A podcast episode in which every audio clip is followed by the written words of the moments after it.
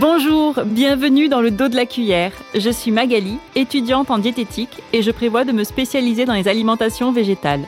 Ce podcast a pour but de partager mes expériences, mes rencontres et mes réflexions sur la diététique et le véganisme. Je te souhaite une bonne écoute. Dans ce premier épisode, je vais évoquer mon parcours d'étudiante végane en diététique.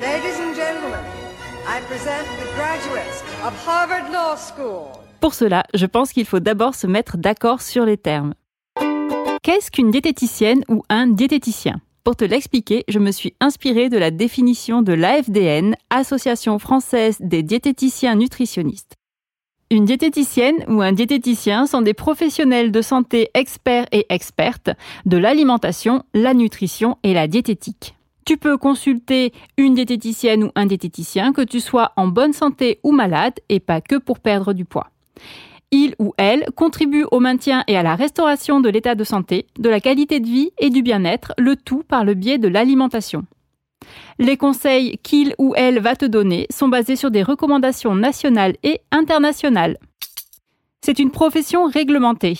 Le titre de diététicienne ou de diététicien est protégé légalement et tu peux me croire, étant moi-même étudiante actuellement, je peux te dire que ce diplôme est très exigeant et pas facile à obtenir. Mais bon, en même temps, c'est normal, on parle de la santé des gens et donc ça implique quand même de sacrées responsabilités.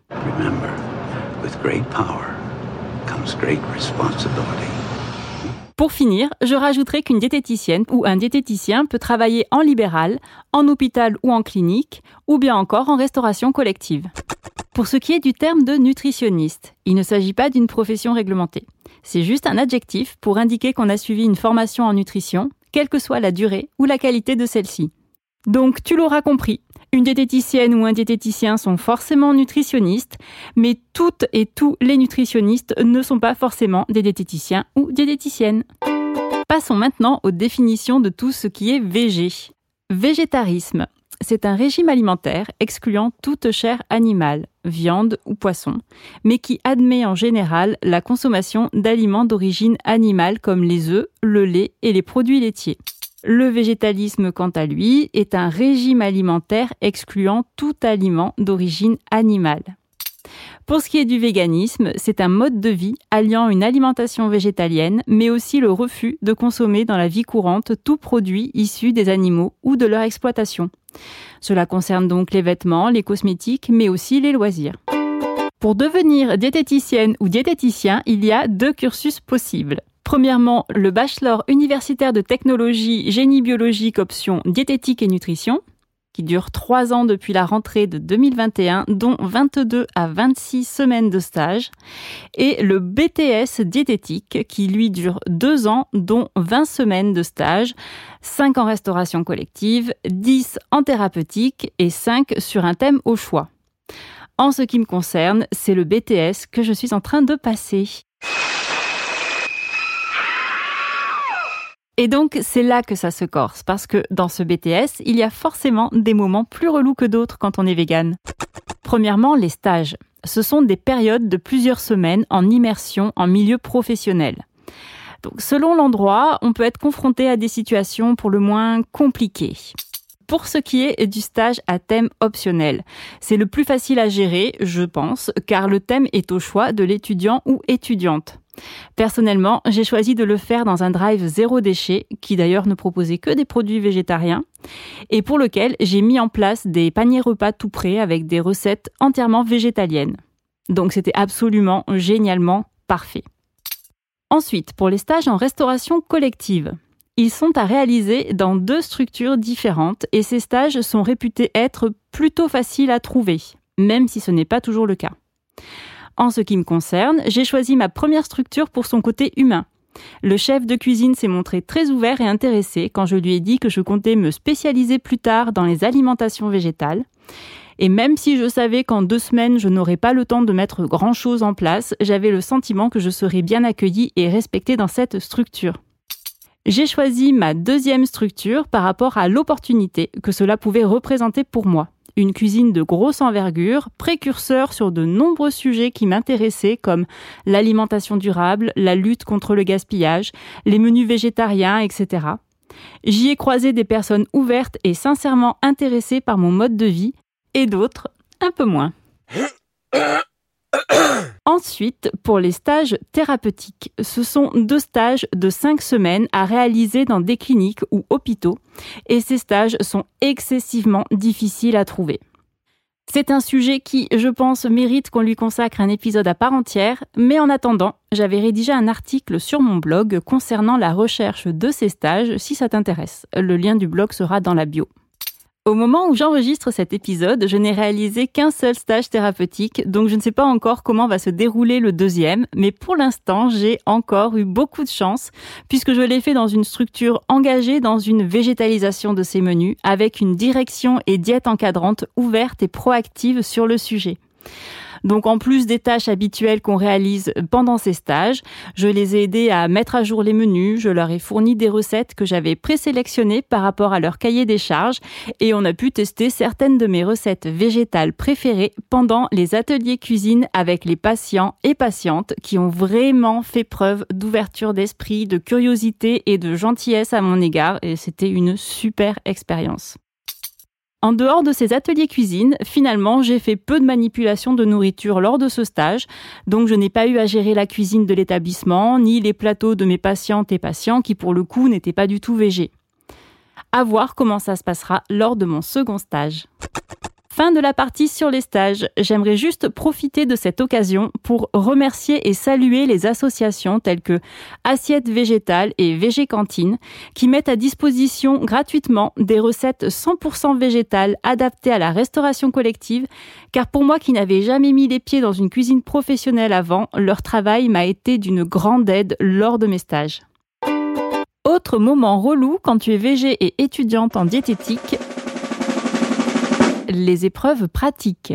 Il y a une épreuve qui s'appelle mise en œuvre d'activités technologiques d'alimentation, plus simplement appelée ATA, qui dure trois heures. Et pendant cette épreuve, il faudra réaliser des recettes adaptées à un public bien portant, mais aussi à une population ayant une pathologie nécessitant donc une adaptation. Je devrais rédiger un bon de commande où je noterai les ingrédients dont je vais avoir besoin pour la réalisation des recettes en fonction du sujet et de ce qui sera à disposition le jour de l'examen. Il faudra ensuite cuisiner les plats en question, qui seront goûtés par un jury qui évalue également le respect des règles d'hygiène pendant la préparation des plats. Chaque détail compte. Je serai intraitable, quitte à être leur pire cauchemar. Et il y a aussi une petite partie théorique avec la rédaction de fiches techniques. Autrement dit, ce jour-là, je vais vraisemblablement devoir cuisiner des produits animaux pour valider cette épreuve. Pour me préparer, comme je suis étudiante par correspondance, j'ai prévu de bosser de manière théorique grâce à des vidéos, des annales et de travailler les recettes que j'adapte en mode VG et je prévois de mettre le paquet sur les parties théoriques le jour de l'épreuve. Donc concrètement, j'ai fait le choix, mais c'est une décision tout à fait personnelle, de ne pas m'entraîner chez moi à réaliser les recettes avec des produits animaux. Cela fait des années que je n'en ai ni acheté ni consommé et je ne me sentais juste pas de le faire. Pour le jour de l'épreuve, c'est un peu plus compliqué. Je n'ai pas encore pris de décision définitive. Je me réserve la possibilité de me faire mon avis le jour J. Psychologiquement et émotionnellement, je pense arriver à manipuler tout ce qui est produit laitier ou œufs. Par contre, si je dois cuisiner de la chair animale, ça risque d'être un peu plus corsé. Je ne sais pas si je vais arriver à me mettre en mode euh, je réfléchis pas, j'y vais, je fonce. Par contre, il est hors de question que je goûte quoi que ce soit. Ou alors est-ce que je vais complètement paniquer de stress ou de dégoût? Franchement, je sais pas mais ça va sûrement être un grand moment et je n'ai pas du tout hâte de le vivre. Ensuite, la deuxième épreuve que je redoute, mais dans une bien moindre mesure, c'est la soutenance du mémoire. Ça peut très bien se passer et je pense que c'est ce qui a le plus de chances d'arriver, mais il reste un petit risque que je tombe sur un jury plutôt vieille école qui ne sera peut-être pas très ouvert aux alimentations végétales et qui pourrait présumer que mes futurs conseils ou ma future pratique de diététicienne ne se fassent pas dans l'intérêt de mes patients ou patientes. Quand vous avez une petite faim dans la journée, flairez, nourrissez-vous d'odeur.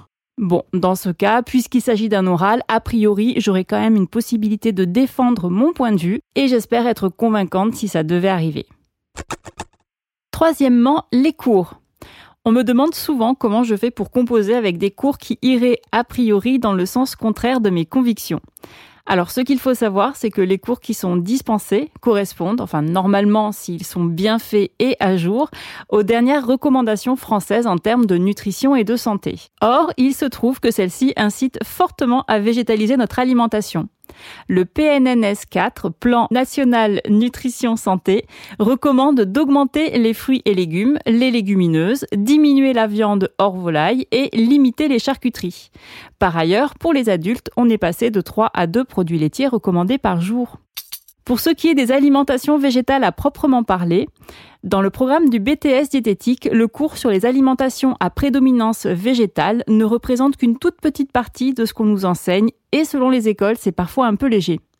D'ailleurs, malgré le fait que la loi climat et résilience, qui fait partie du programme du BTS, oblige tous les restaurants scolaires à proposer un menu végétarien par semaine depuis la rentrée 2021, le terme végétarisme est totalement absent du référentiel du BTS diététique. Les alimentations végétales seraient incluses dans, je cite, des activités ou des conditions de vie particulières. Fin de citation. Sur mangerbouger.fr, site conçu sous l'égide de Santé publique France qui émane du ministère chargé de la Santé, à la date d'enregistrement de cet épisode, il était indiqué que, je cite, on peut être végétarien sans risque pour sa santé à condition d'avoir une alimentation équilibrée et variée. Fin de citation. Bon bah là c'est difficile de pas être d'accord. Il est juste mentionné de faire plus particulièrement attention pour les personnes enceintes. Et bon bah je peux me tromper mais il me semble que c'est toujours le cas quand on est enceinte. Et d'après le site, elle n'est pas adaptée aux nourrissons, en tout cas d'après mangerbouger.fr, à partir de la diversification alimentaire, puisque le lait maternel ou les laits premier âge, qui sont l'aliment de référence jusqu'à 4 mois, sont tout à fait compatibles avec une alimentation végétarienne. Pour ce qui est de l'alimentation végétalienne, le site mangerbouger.fr indique d'emblée qu'elle n'est pas adaptée à tout le monde à cause des carences potentielles, notamment pour les enfants de moins de 3 ans, et une surveillance médicale est conseillée pour les personnes enceintes et les enfants et adolescentes adolescents.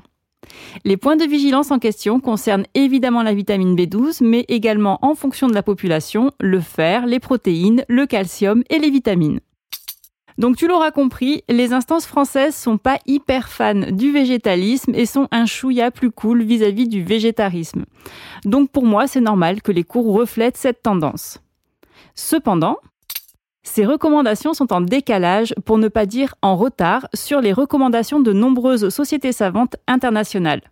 Je peux te citer par exemple la très sérieuse Société canadienne de pédiatrie pour ce qui concerne les enfants, ou encore la Fondation britannique pour la nutrition qui s'adresse à tous les publics. Et il y en a plein d'autres pour qui l'alimentation végétarienne et végétalienne, à condition qu'elle soit bien menée, et c'est une notion qui a son importance, donc je vais la répéter, à condition qu'elle soit bien menée, sont parfaitement compatibles avec une excellente santé, quel que soit l'âge. Et donc, lorsque l'ANSES, qui est l'agence qui publie les références nutritionnelles en France, se mettra elle aussi enfin à jour des dernières études et rapports scientifiques concernant les alimentations végétales, et eh ben à ce moment-là, les cours seront eux aussi un peu plus végé-friendly. D'où mon conseil d'ailleurs, si tu souhaites avoir un renseignement fiable et actualisé sur ce sujet, de consulter premièrement des professionnels de santé, ce n'est pas une garantie de tomber sur une personne compétente, mais c'est quand même un peu plus sûr. Et deuxièmement, spécialisé en nutrition à minima, mais surtout spécialisé dans les alimentations végétales. Ainsi, tu sauras que tu auras affaire à des personnes qui ont un bagage scientifique et diététique solide, mais qui en plus auront fait la démarche de renforcer et mettre à jour leurs connaissances dans ce domaine auprès de sources fiables, parce qu'effectivement, si on s'en tient juste à ce qui est enseigné en cours, eh ben c'est pas ouf. Pour cela, je ne peux que te recommander le site de l'ONAV, Observatoire national des alimentations végétales, qui référencie les professionnels de santé, dont les diététiciennes et diététiciens, qui sont végé-friendly. Voilà, je pense avoir dit tout ce que je voulais partager. Alors je me rends compte que le thème de ce premier épisode est très spécifique et n'intéressera probablement que des étudiantes et étudiants en diététique, qui en plus sont véganes, autant dire qu'on ne doit pas être beaucoup en France. Mais promis, dans les prochains épisodes, je parlerai de sujets un peu plus larges, mais toujours sur la diététique et le véganisme. C'est la fin de cet épisode. J'espère que tu auras pris autant de plaisir à l'écouter que moi à le produire. N'hésite pas à t'abonner pour être averti de chaque nouvelle sortie. Et si tu le souhaites, tu peux laisser un avis sur ta plateforme d'écoute préférée, ça m'aidera beaucoup. Si tu as des questions ou que tu souhaites échanger, tu peux aussi me retrouver sur Instagram sur ma page Le dos de la cuillère podcast. Et bien sûr, si tu penses que ce podcast pourrait aussi intéresser ton entourage, ne te retiens surtout pas de le partager et d'en parler autour de toi. À bientôt! Et il va pas la cuillère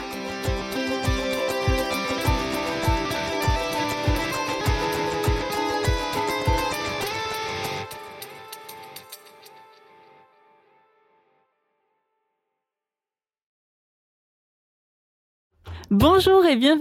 Bonjour et bien. Ah Oui, oui, bah, j'attends que ça parte. Bonjour Bonjour, bienvenue dans le dos de la cuillère. Tu vois, je l'aime bien.